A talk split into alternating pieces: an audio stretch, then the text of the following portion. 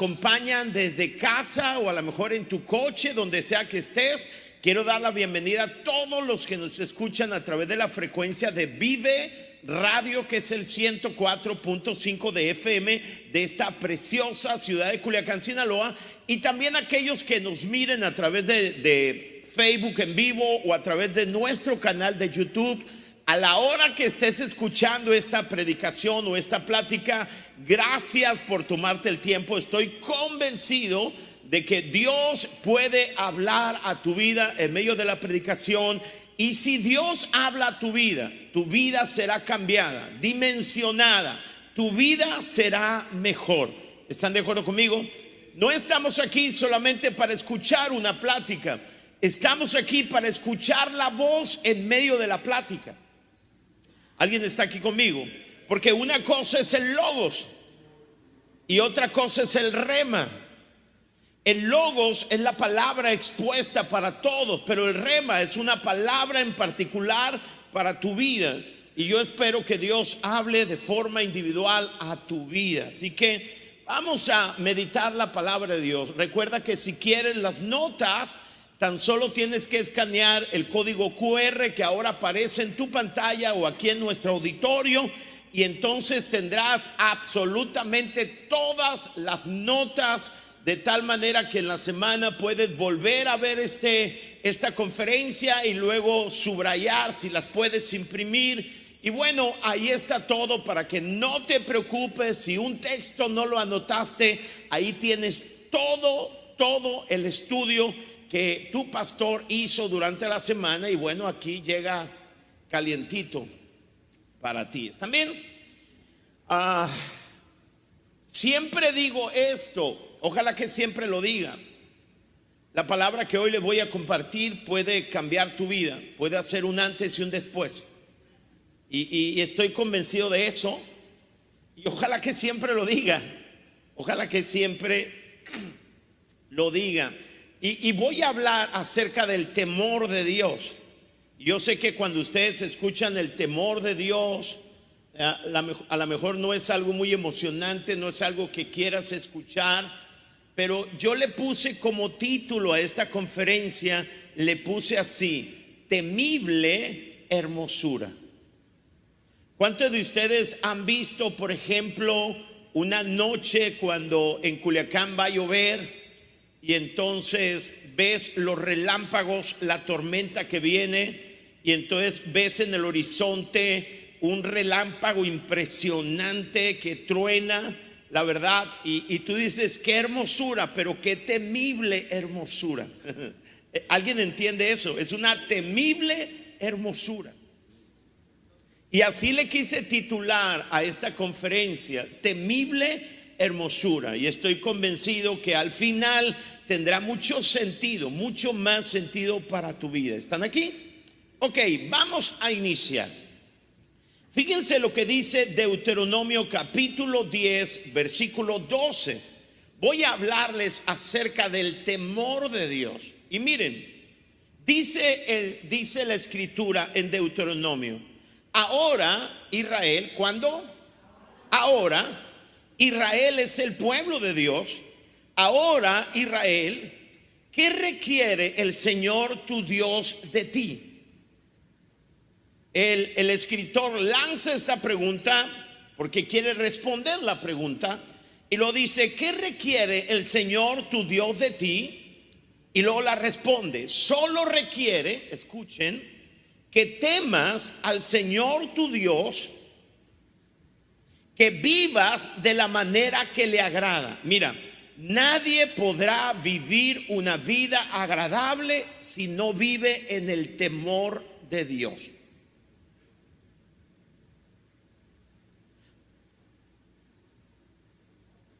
Por eso el escritor, de una manera muy inteligente, dice, lo que Dios requiere de ti es que tú temas al Señor tu Dios, si puedes vivir en el temor de Dios, vivirás la manera que le agrada.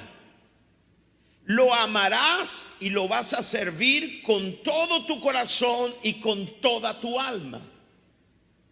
Debes obedecer siempre los mandatos y los decretos del Señor que te entrego hoy. Digan conmigo para. Una de las cosas que yo aprendí, lo he dicho muchas veces en la primaria, que la preposición para indica propósito.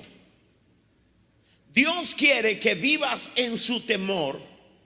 Dios quiere que vivas una vida agradable, una vida, una vida de obediencia, una vida amándole, porque el principal beneficiado no es Dios, sino tú. Dice, para tu propio bien. O sea, si nosotros vivimos en el temor de Dios, quien será beneficiado no es Dios, somos nosotros. Entonces Dios dice, como yo quiero tu bien, debes vivir en el temor de Dios. ¿Ok? La primera pregunta, quiero responder, creo, tres o cuatro preguntas. Y la primera pregunta, forma de introducción que debo responder es, ¿por qué hablar acerca del temor de Dios? Y tengo tres respuestas para esta pregunta introductoria. ¿Por qué hablar hoy acerca del temor de Dios? En primer lugar, porque para Dios el temor de Dios es importante. Este es un tema que aparece en la Biblia más de 300 veces. En la Biblia se hace referencia al temor de Dios muchas veces. Por ejemplo, el Salmo 33 dice que todo el mundo, ¿quién? Que todo el mundo tema al Señor y todos estén ante Él con temor reverente. La primera razón por la cual es importante hablar acerca de este tema es porque es importante para Dios.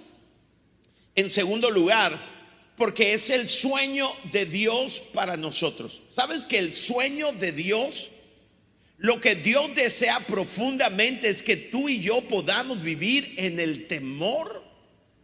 Vean lo que dice Deuteronomio capítulo 5, el verso 29. Dice Dios, oh, si siempre tuvieran un corazón así si estuvieran dispuestos a temerme y a obedecer todos mis mandatos. Escuche, no se puede vivir una vida de obediencia si no vivimos en el temor de Dios. Por eso Dios dice, si estuvieran dispuestos a temerme y a obedecer todos mis mandatos, entonces siempre les iría bien a ellos y a sus descendientes. Si te das cuenta, el temor de Dios es un tema importante para Dios porque termina bendiciendo nuestras vidas y nuestras generaciones. Entonces siempre les iría bien, dice Dios. Oh, ese es el deseo de Dios. Dios quiere que vivas una vida en el temor de Dios. Ahora, la tercera razón por la cual hablar acerca de este tema es porque es el estilo de vida que debemos dejar como un legado a nuestros hijos y además el secreto para una vida bendecida. Una cosa es dejar herencia y otra cosa es dar legado. La herencia es lo que dejamos a nuestros hijos. Legado es lo que dejamos en nuestros hijos. Dios nos ha mandado a dejar un legado. El legado más importante que podemos dar a nuestros hijos es que podamos vivir nosotros, podamos modelar una vida en el temor de Dios. Vean lo que dice el Salmo 112, es un salmo impresionante. Alabado sea el Señor. Qué felices son los que temen al Señor. ¿Cómo son los que temen al Señor? Nunca ustedes van a encontrar la, eh, la referencia al temor de Dios sin que implique una riqueza para nosotros. Qué felices son los que temen al Señor y se deleitan en obedecer sus mandatos. Si te das cuenta, en todos los pasajes primero se hace referencia al temor de Dios y luego a una vida de obediencia. Tú nunca, escucha, podrás vivir, nunca tendrás la gasolina para obedecer, para vivir una vida agradable si no descubres lo que es vivir en el temor de Dios. Sus hijos, dice, de aquellos que viven en el temor tendrán éxito en todas partes. Wow. Toda una generación de justos será bendecida. Impresionante. Entonces, si es un tema importante para Dios, si es el sueño de Dios para nosotros, si es el estilo de vida que Dios quiere que dejemos como legado, vivir en el temor de Dios, entonces es importante que hablemos acerca de este tema. Ahora, quiero responder a la pregunta número dos y quizá la más importante. ¿Qué es el temor de Dios? Y yo espero que tú te estés preguntando qué es el temor de Dios.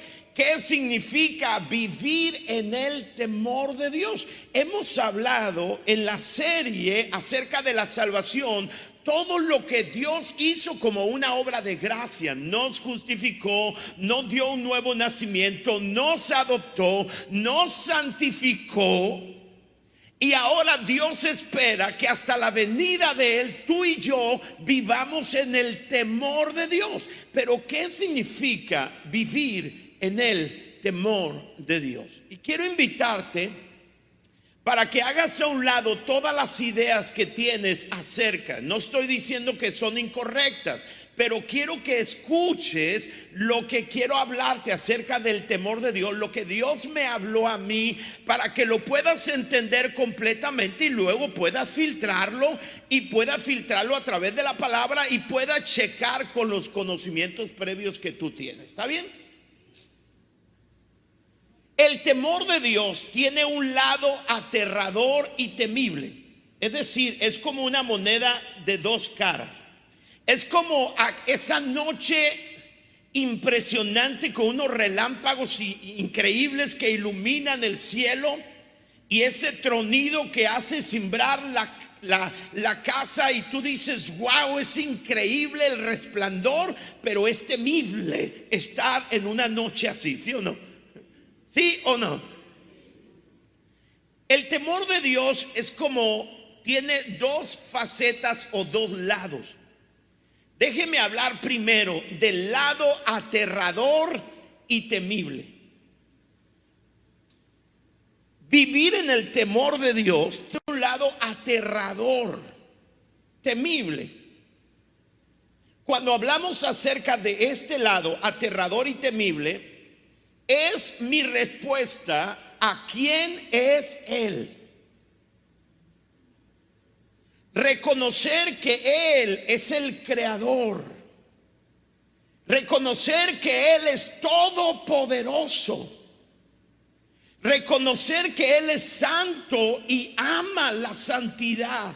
Entonces cuando estás ante un Dios tan poderoso, que es el creador de todas las cosas, que es santo, santo, santo, que ama la santidad, que es además omnisciente, que significa que lo conoce todo. Antes que esté la palabra en tu boca, Él la conoce. Él conoce tus pensamientos cuando puede reconocer quién es Él, que no solamente es todopoderoso, es omnisciente, lo sabe todo, pero también es omnipresente, que está en cada momento y en cada lugar de tu vida. Cuando reconoces ese Dios poderoso que además es juez, y un día todos estaremos rindiendo cuenta delante de Él como rey, soberano y juez, cuando tú puedes reconocerlo, entonces tú entiendes lo aterrador y lo temible de estar frente y vivir en el temor de Dios. Génesis capítulo 28, déjeme darle un ejemplo. Cuando Jacob está en Betel y pasa una noche ahí en, en, el monte y pone una piedra de cabecera. Vean lo que dice el versículo 16. Jacob se despertó de su sueño, porque él tuvo un sueño que ángeles subían, ángeles bajaban. Cuando él se despertó del sueño, dijo, escuchen lo que dijo, Dios está en este lugar de verdad y ni siquiera lo sabía. Y vean lo que dice, estaba aterrorizado. Porque vivir en el temor de Dios significa entender la dimensión del Dios al cual adoramos. Y cuando estuvo en su presencia, él estaba aterrorizado y él susurró asombrado. Escuchen, asombro y terror. Increíble, maravilloso, santo, dice él. O sea, él está ante ese Dios y dice, wow. Pero ese Dios tan grande y poderoso él se aterrorizó, estaba asombrado y luego dijo, esta es la casa, perdón, esta es la casa de Dios, esta es la puerta del cielo. Ahora, es interesante que una vez que está frente a este Dios poderoso y viene espanto y viene terror a su vida, asombro, dice que él lo siguiente que hace es adorar. Pero adora y cae, pone la piedra como, como un monumento y echa aceite y cae rostro en tierra ante este Dios poderoso. ¿Sí? Vean lo que dice el Nuevo Testamento, Hebreos capítulo 12.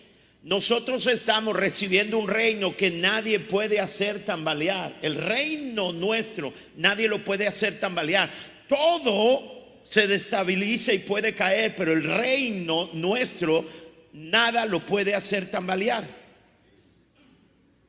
Por eso seamos agradecidos y adoremos a Dios de la manera que a Él le agrada.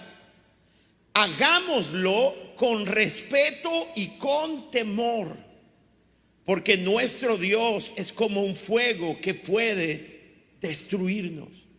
Otra traducción dice, nuestro Dios es un fuego consumidor. Entonces, vivir en el temor de Dios es tener la conciencia de quién es Él. Vivir en el temor de Dios en este lado aterrador y temible es reconocer que el pecado es algo serio para Dios y que éste traerá serias consecuencias a nuestras vidas. Es estar conscientes de que estamos siempre en la presencia de Dios y que Él nunca es indiferente a nuestra actitud hacia el pecado. Entonces, vivir en el temor de Dios significa que estamos conscientes, conscientes quién es Él, su grandeza, su poder, que Él lo sabe todo, que nada podemos esconder, que Él no es indiferente a nuestra actitud hacia el pecado y vivimos en el temor. Vivimos, por un lado, aterrorizados y temblando porque sabemos que ese Dios está con nosotros. Eh, dice el libro de los hechos, en Él vivimos, en Él nos movemos y en Él somos. Y por eso, si tú vives en el temor de Dios, tú no vas a menospreciar el pecado, porque sabes que siempre estás en la presencia de ese Dios que ama la santidad, que no tendrá por inocente al culpable,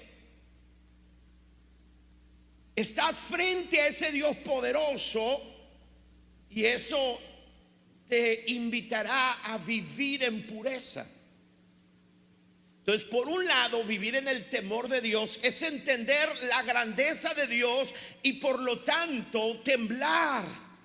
Vivir asombrado, vivir temiendo la grandeza de este Dios santo y que un día estaremos frente a Él y daremos cuenta porque Él es juez. Ahora, pero el lado atrayente, el otro lado, es el lado atrayente y seductor. Vivir en el temor de Dios tiene un lado temible, aterrador, pero un lado atrayente y seductor.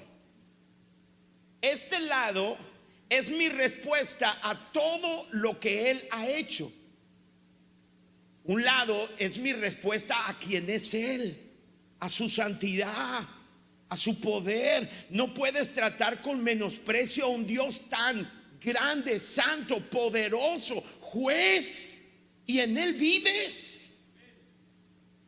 Pero por el otro lado, el lado atrayente y seductor de vivir en el temor de Dios es mi respuesta a todo lo que Él ha hecho para mí. Es reconocer su amor inagotable e indescriptible mostrado en la cruz. Y eso me conduce a amarlo y a vivir para Él. Vean lo que dice Juan capítulo 15. No hay un amor más grande que el dar la vida por los amigos.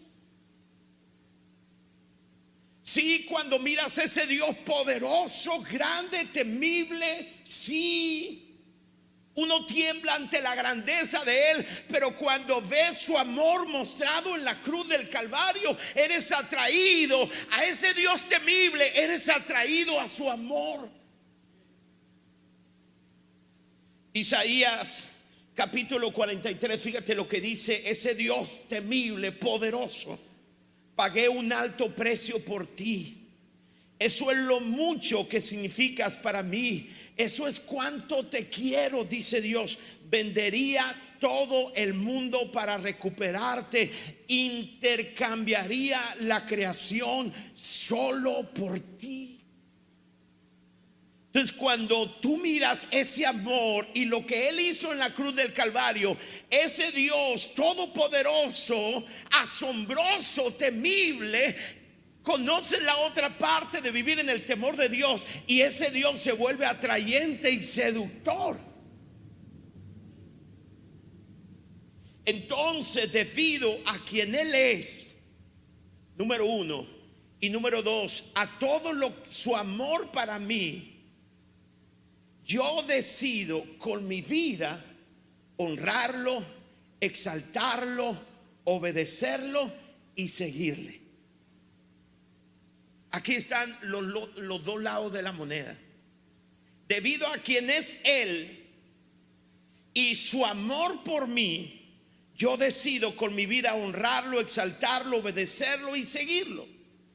Esto es lo que dice el Salmo 130. Dice, Señor, si llevaras un registro de nuestros pecados, ¿quién, oh Señor, podría sobrevivir?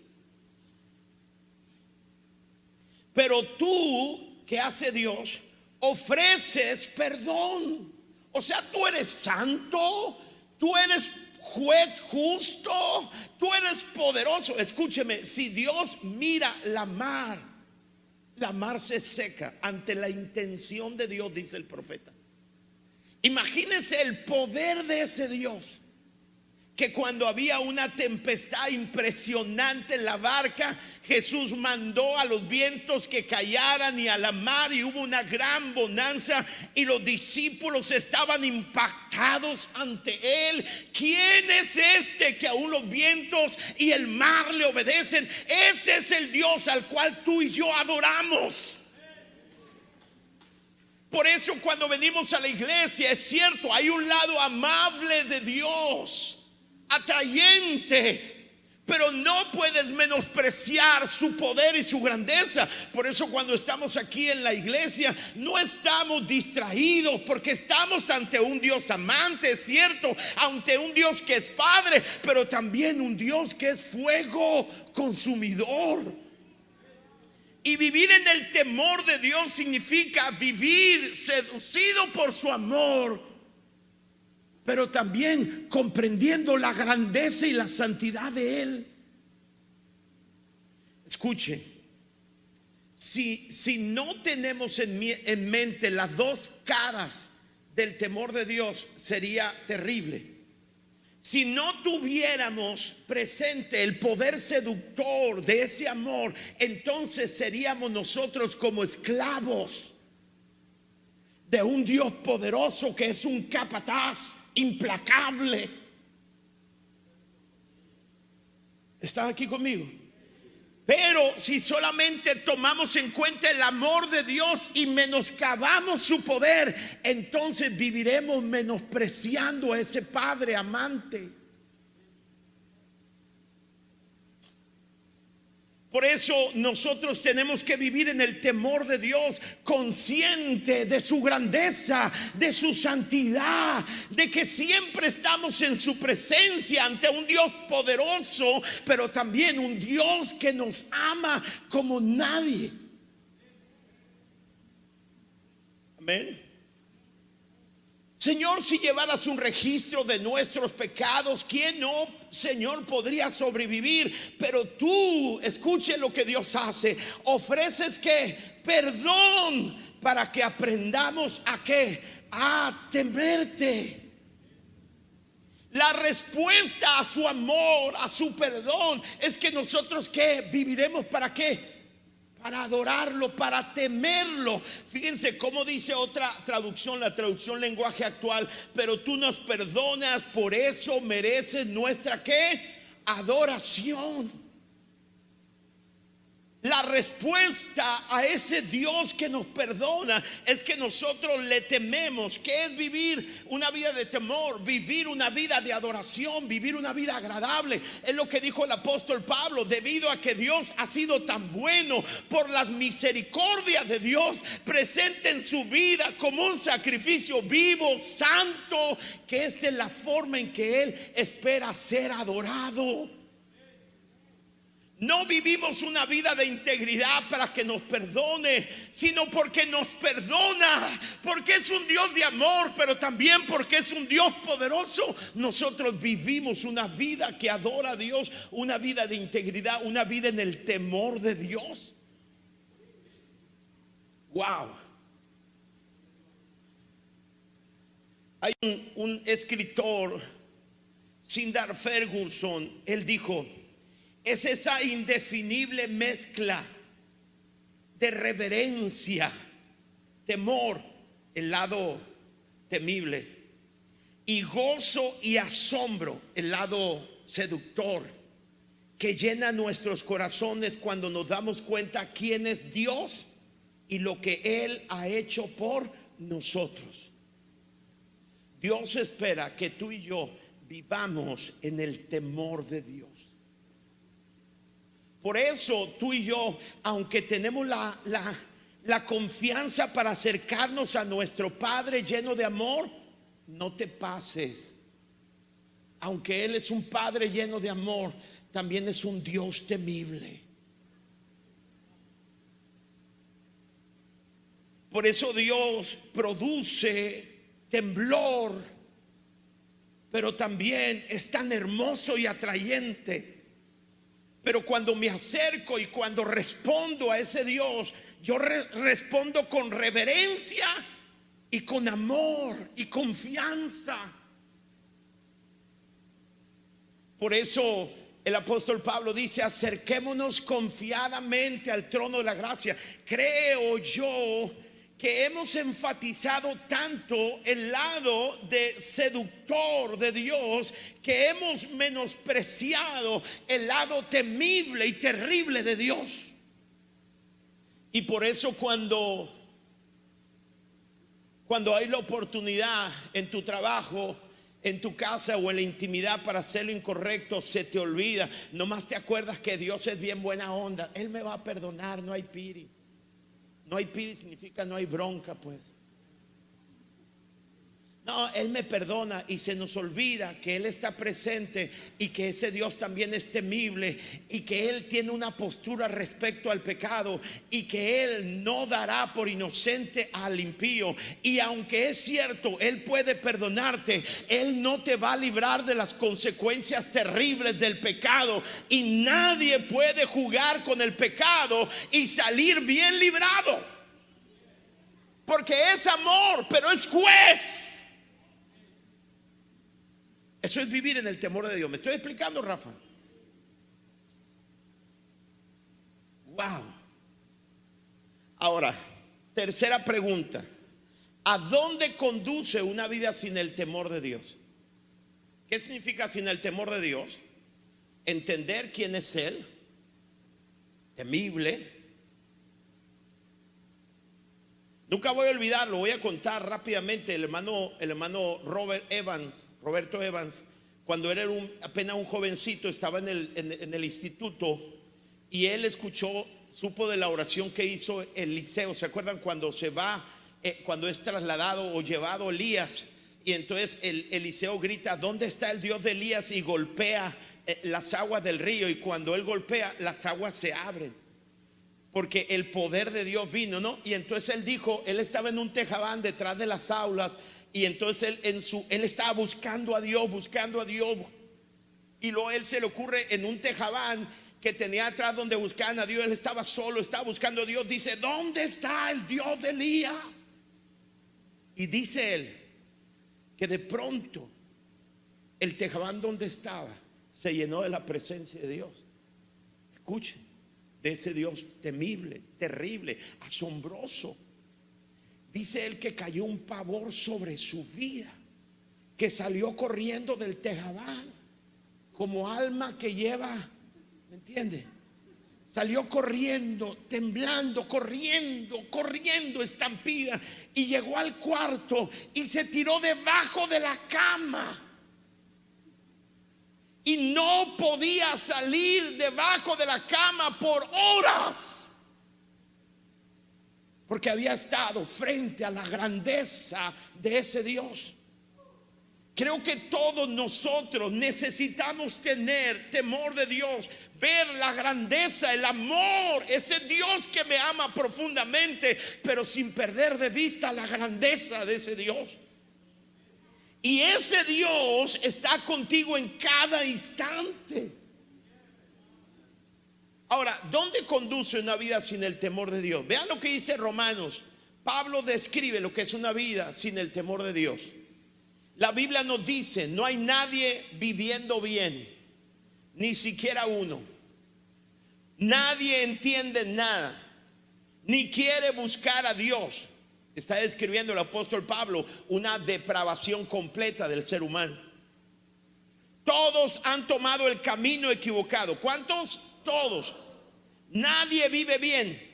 Nadie entiende, nadie quiere buscar a Dios. Todos han tomado el camino equivocado. Todos han vagado por callejones sin salida. Nadie vive bien. No puedo encontrar uno solo. Sus gargantas son tumbas abiertas. Sus lenguas resbalan como deslizamiento de tierra. Cada palabra que pronuncian está teñida de veneno. Abren la boca y contaminan el aire. Corren por el honor del pecador del año. Otra traducción dice, veloces son sus pies para ir a derramar sangre, dejan ruina y miseria en sus caminos, no saben vivir en paz no tienen temor de Dios en absoluto. Escúchame, ¿sabes a dónde conduce una vida sin el temor de Dios? A una vida de pecado sin límite.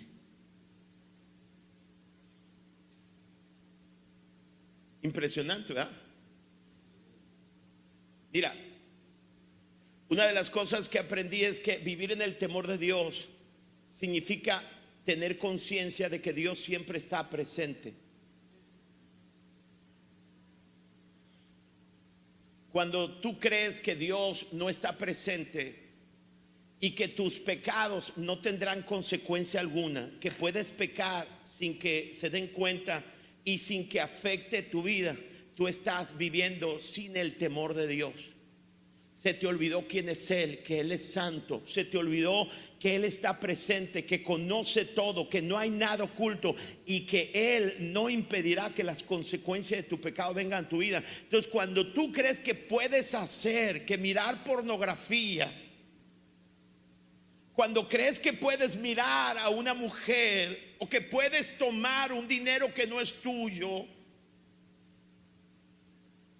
Tienes que entender que ahí está Dios. Vivir en el temor de Dios significa que entiendas que Él está ahí y que ese Dios es poderoso y fuego consumidor. Y vas a sentir que ese celular te quema. Y vas a entender y vas a caer de rodillas. Ahora, entendámoslo. Vivir en el temor de Dios no nos vuelve perfectos. Pero tu hábito tu costumbre, tu estilo de vida no será pecar. Vivir en el temor de Dios significa que puede ser que peques y todos los días vas a pecar, ¿eh? La verdad. Pero vas a correr y vas a caer, no vas a menospreciar tu pecado. Ay, perdóname, vas a caer de rodillas ante ese Dios poderoso. Perdóname. Ahora, Déjeme responder una última pregunta. ¿Dónde conduce una vida en el temor de Dios? Número uno, a una vida de intimidad con Dios. Seremos amigos de Dios. Vean lo que dice el salmista. La comunión íntima del Señor es con los que le temen. A ellos les enseña su pacto Dios tiene una comunión, Dios tiene unos íntimos. ¿Y sabes quiénes son los íntimos? Los que viven en el temor de Dios. El Salmo 147 dice, no, el Señor se deleita en los que le temen. No solamente vivirás una vida de intimidad con Dios. Número dos, la vida en el temor de Dios conduce a una vida apartada del pecado. Vean lo que dice Proverbios 16, 6. Con misericordia y verdad se corrige el pecado y con el temor de Dios los hombres se apartan del mal. Nunca podrás vivir una vida de integridad sin el temor de Dios. Sí, porque puedes esconder tu pornografía, puedes esconder tu robo, ¿verdad? Puedes esconder tu infidelidad. Puedes esconderla de muchas personas, pero escúchame, siempre Dios está presente. Wow. Proverbios 8:13 dice, todos los que temen al Señor odiarán la maldad. ¿Por qué van a odiar la maldad? Por dos razones fundamentales. Porque Él es amor y nos ha amado tanto. Pero también porque Él es fuego consumidor.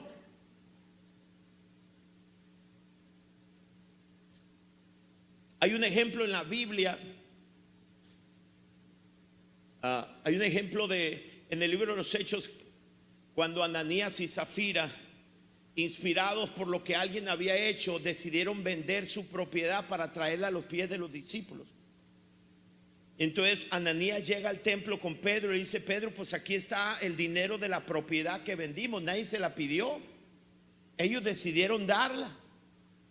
Y cuando tuvieron el dinero de la propiedad, nadie sabía cuánto era, ni nada, ni Pedro, ni nadie sabía, pero ellos querían querían mentirle a Pedro y a la iglesia diciendo, esto es todo en lo que la vendimos. Y ellos dijeron, de mucha lana, vamos a dar la mitad y la mitad no la quedamos. Y, van con el dinero y cuando se lo entregan a Pedro, dice Pedro, esto es todo el dinero con el que, del que vendiste la propiedad.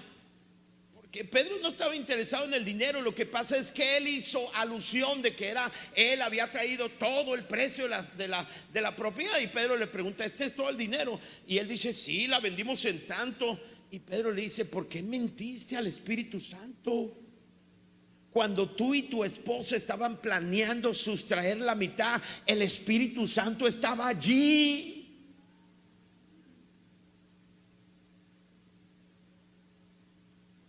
Cuando te escondes, cuando crees que nadie se da cuenta de tu error, Dios, el Espíritu Santo está ahí. Y sí es un Dios de amor y de perdón, pero también es un Dios fuego consumidor.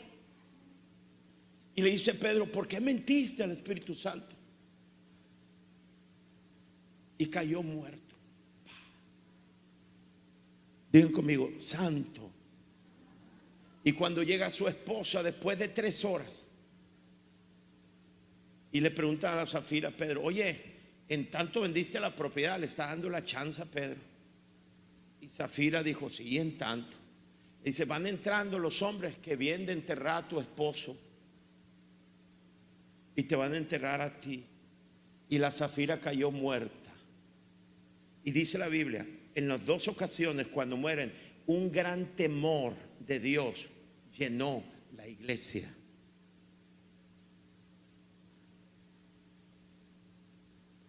Porque Dios es amor, pero es fuego consumidor, es temible, santo, juez. No se trata de vivir teniendo miedo a ese Dios, se trata de darle honor a la grandeza de ese Dios. Y amar a ese Dios que murió en la cruz del Calvario, mostrándome, abriéndome los brazos ese Dios poderoso, grande, temible, envió a su Hijo a morir por ti y por mí y nos ha abierto acceso a su presencia. Entonces no se trata de vivir teniéndole miedo, sino dándole honor y respeto y entendiendo quién es Él. No es un Dios pequeño, pero es un Dios amante. No se puede vivir en pureza sin sin vivir en el temor de Dios. Muchos de nosotros pecamos. Uno, dos, tres, por mí, por todos mis pecados cometidos. No vivimos en el temor de Dios. Menospreciamos el pecado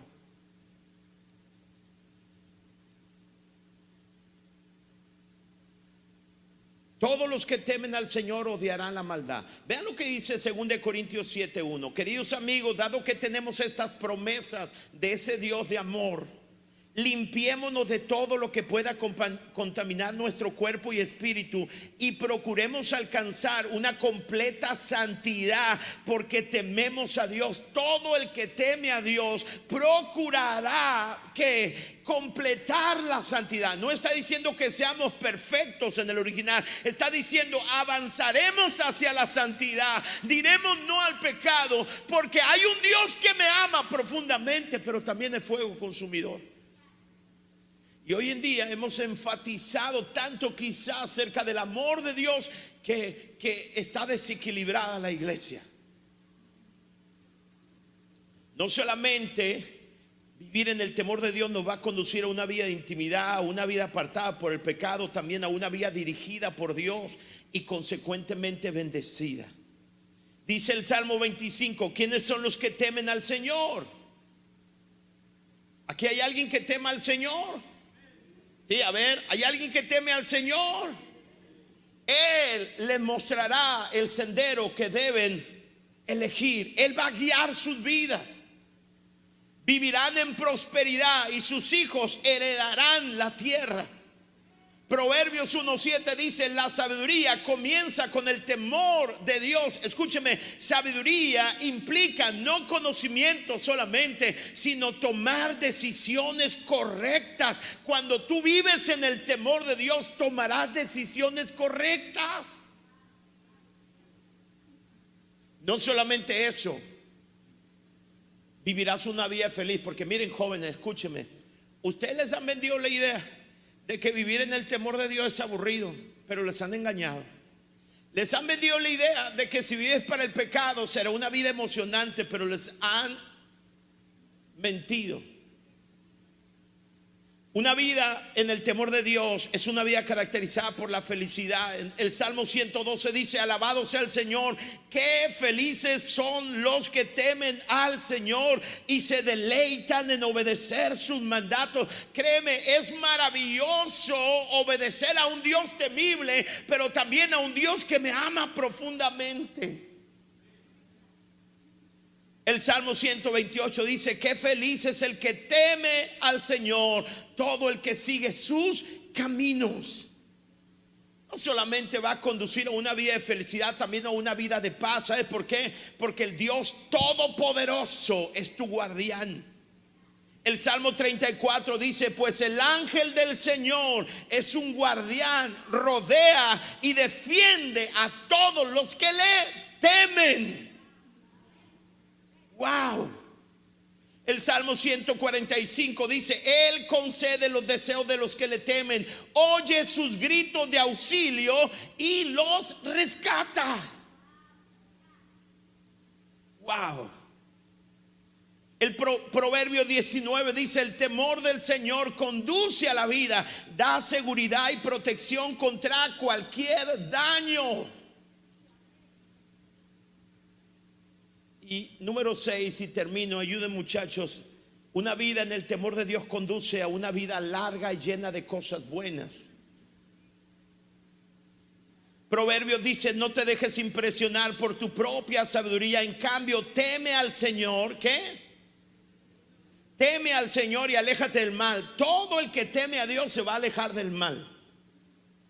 Entonces dará salud a tu cuerpo y fortaleza a tus huesos. ¿Alguien quiere Alguien quiere vida a su cuerpo. Proverbios 10, 27 dice, el temor del Señor prolonga la vida. Proverbios 22, 4 dice, la verdadera humildad y el temor del Señor conducen a riqueza, a honor y larga vida. Wow. Uh. Vean lo que dice 1 Pedro y termino con esto. Dice, Recuerden que el Padre Celestial, ¿quién? este es el lado, Padre Celestial es el lado que amoroso y seductor. ¿Están aquí conmigo? ¿Se acuerdan del temor de Dios? El equilibrio dice, hey, dice Pedro, recuerden que el Padre Celestial a quien ustedes oran no tiene favoritos. Él los juzgará o los recompensará según lo que hagan. Entonces ah, esto es el lado temible. Así que tienen que vivir con un reverente temor de Él durante su estadía aquí como residentes que temporales. Escucha, cuando estás joven en tu recámara con tu celular y hay la oportunidad para mirar pornografía, quiero que sepas que el Espíritu Santo está ahí contigo.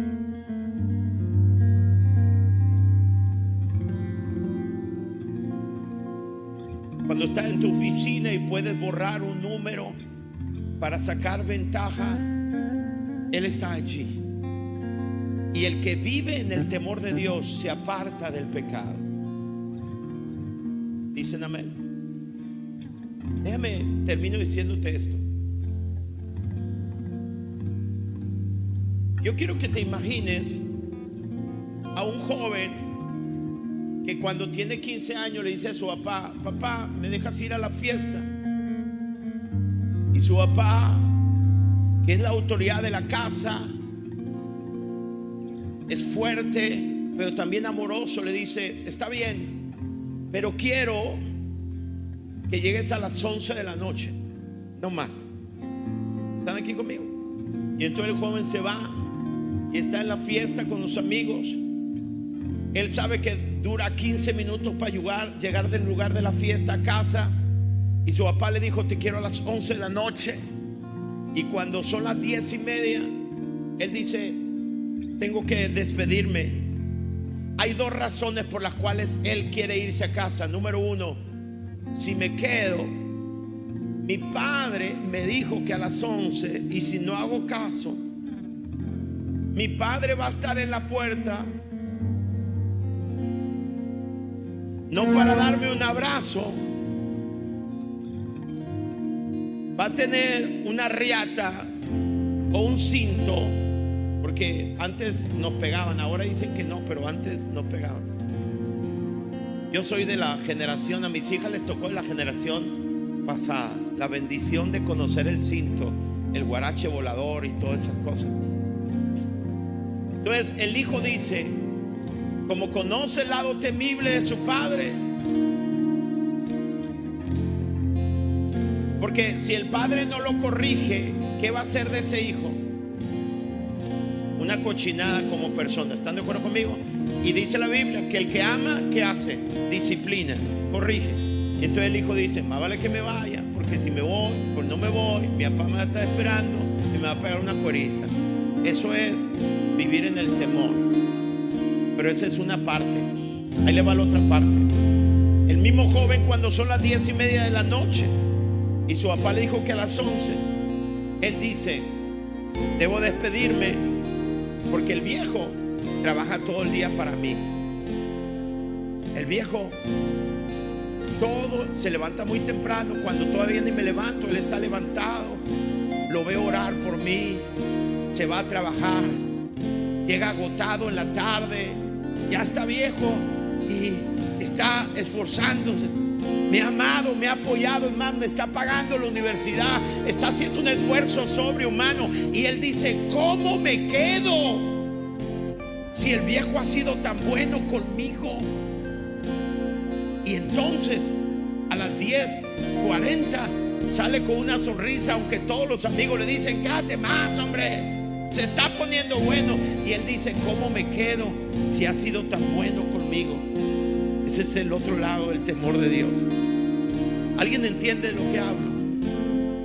Es cierto, Dios es amor, Dios perdona. ¿Sabes por qué tú y yo vivimos en el temor? Puesto que ha sido tan bueno. Por eso el perdón conduce al temor. El temor es vivir para adorarlo, es responder a lo que Él hizo por nosotros, pero también responder a su grandeza. Créeme, necesitamos vivir en el temor de Dios. Solo así podremos vivir una vida de integridad. Solo así podremos vivir una vida de gozo, una vida de rectitud, una vida de prosperidad y podemos dejar una herencia a nuestros hijos. Alguien dice amén. Quiero invitarte que te pongas de pie. Si estás en casa, ponte de pie donde estés. Quiero que levantes tus manos. Vamos, levanta tus manos ahí donde tú estás. Y yo quiero que tengas en mente ese Dios temible, poderoso, omnipresente, omnipotente, omnisciente. Ese Dios poderoso que cuando Jacob se dio cuenta que estaba en la presencia de Dios, estaba temblando. Y quiero que levantes tus manos delante de ese Dios poderoso. Ten en mente el asombro.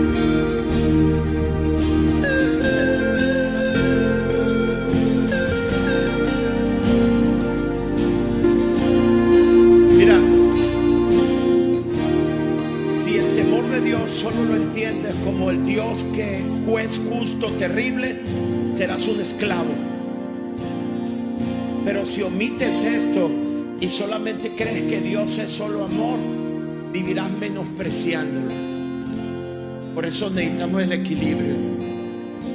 Amén.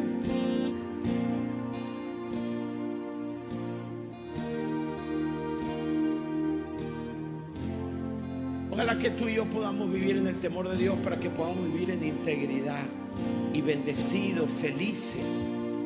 Porque el pecado, créeme, no te lleva a felicidad. La ruta del pecado y de la impureza no es la felicidad. Esa no es. Es la de la pureza, la del temor de Dios.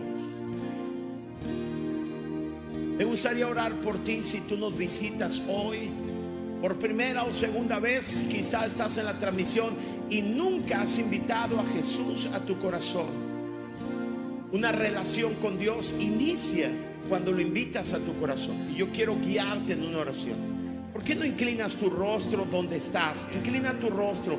Y yo quiero guiarte en una oración. Y quiero que repitas después de mí.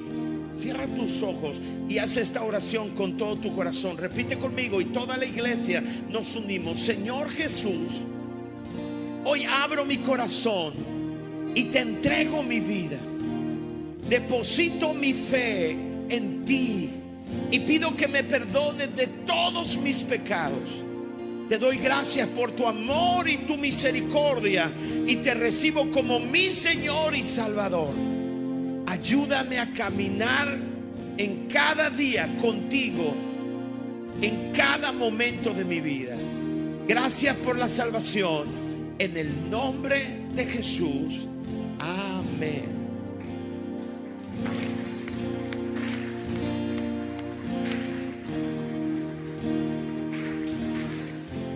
¿Sabe una cosa? Si tú hiciste esta oración por primera vez, tus pecados fueron perdonados, fuiste adoptado como hijo de Dios y bienvenido a la familia de Dios. Dios quiere que tú vivas en el temor, entendiendo que Él es grande, temible, que podamos honrarlo. Pero también Él quiere que tú entiendas que Él te ama profundamente. Y cuando vivimos en el temor de Dios, viviremos felices, una vida agradable, una vida de herencia o de legado y seremos bienaventurados. ¿Alguien dice amén? Dale un aplauso fuerte, fuerte.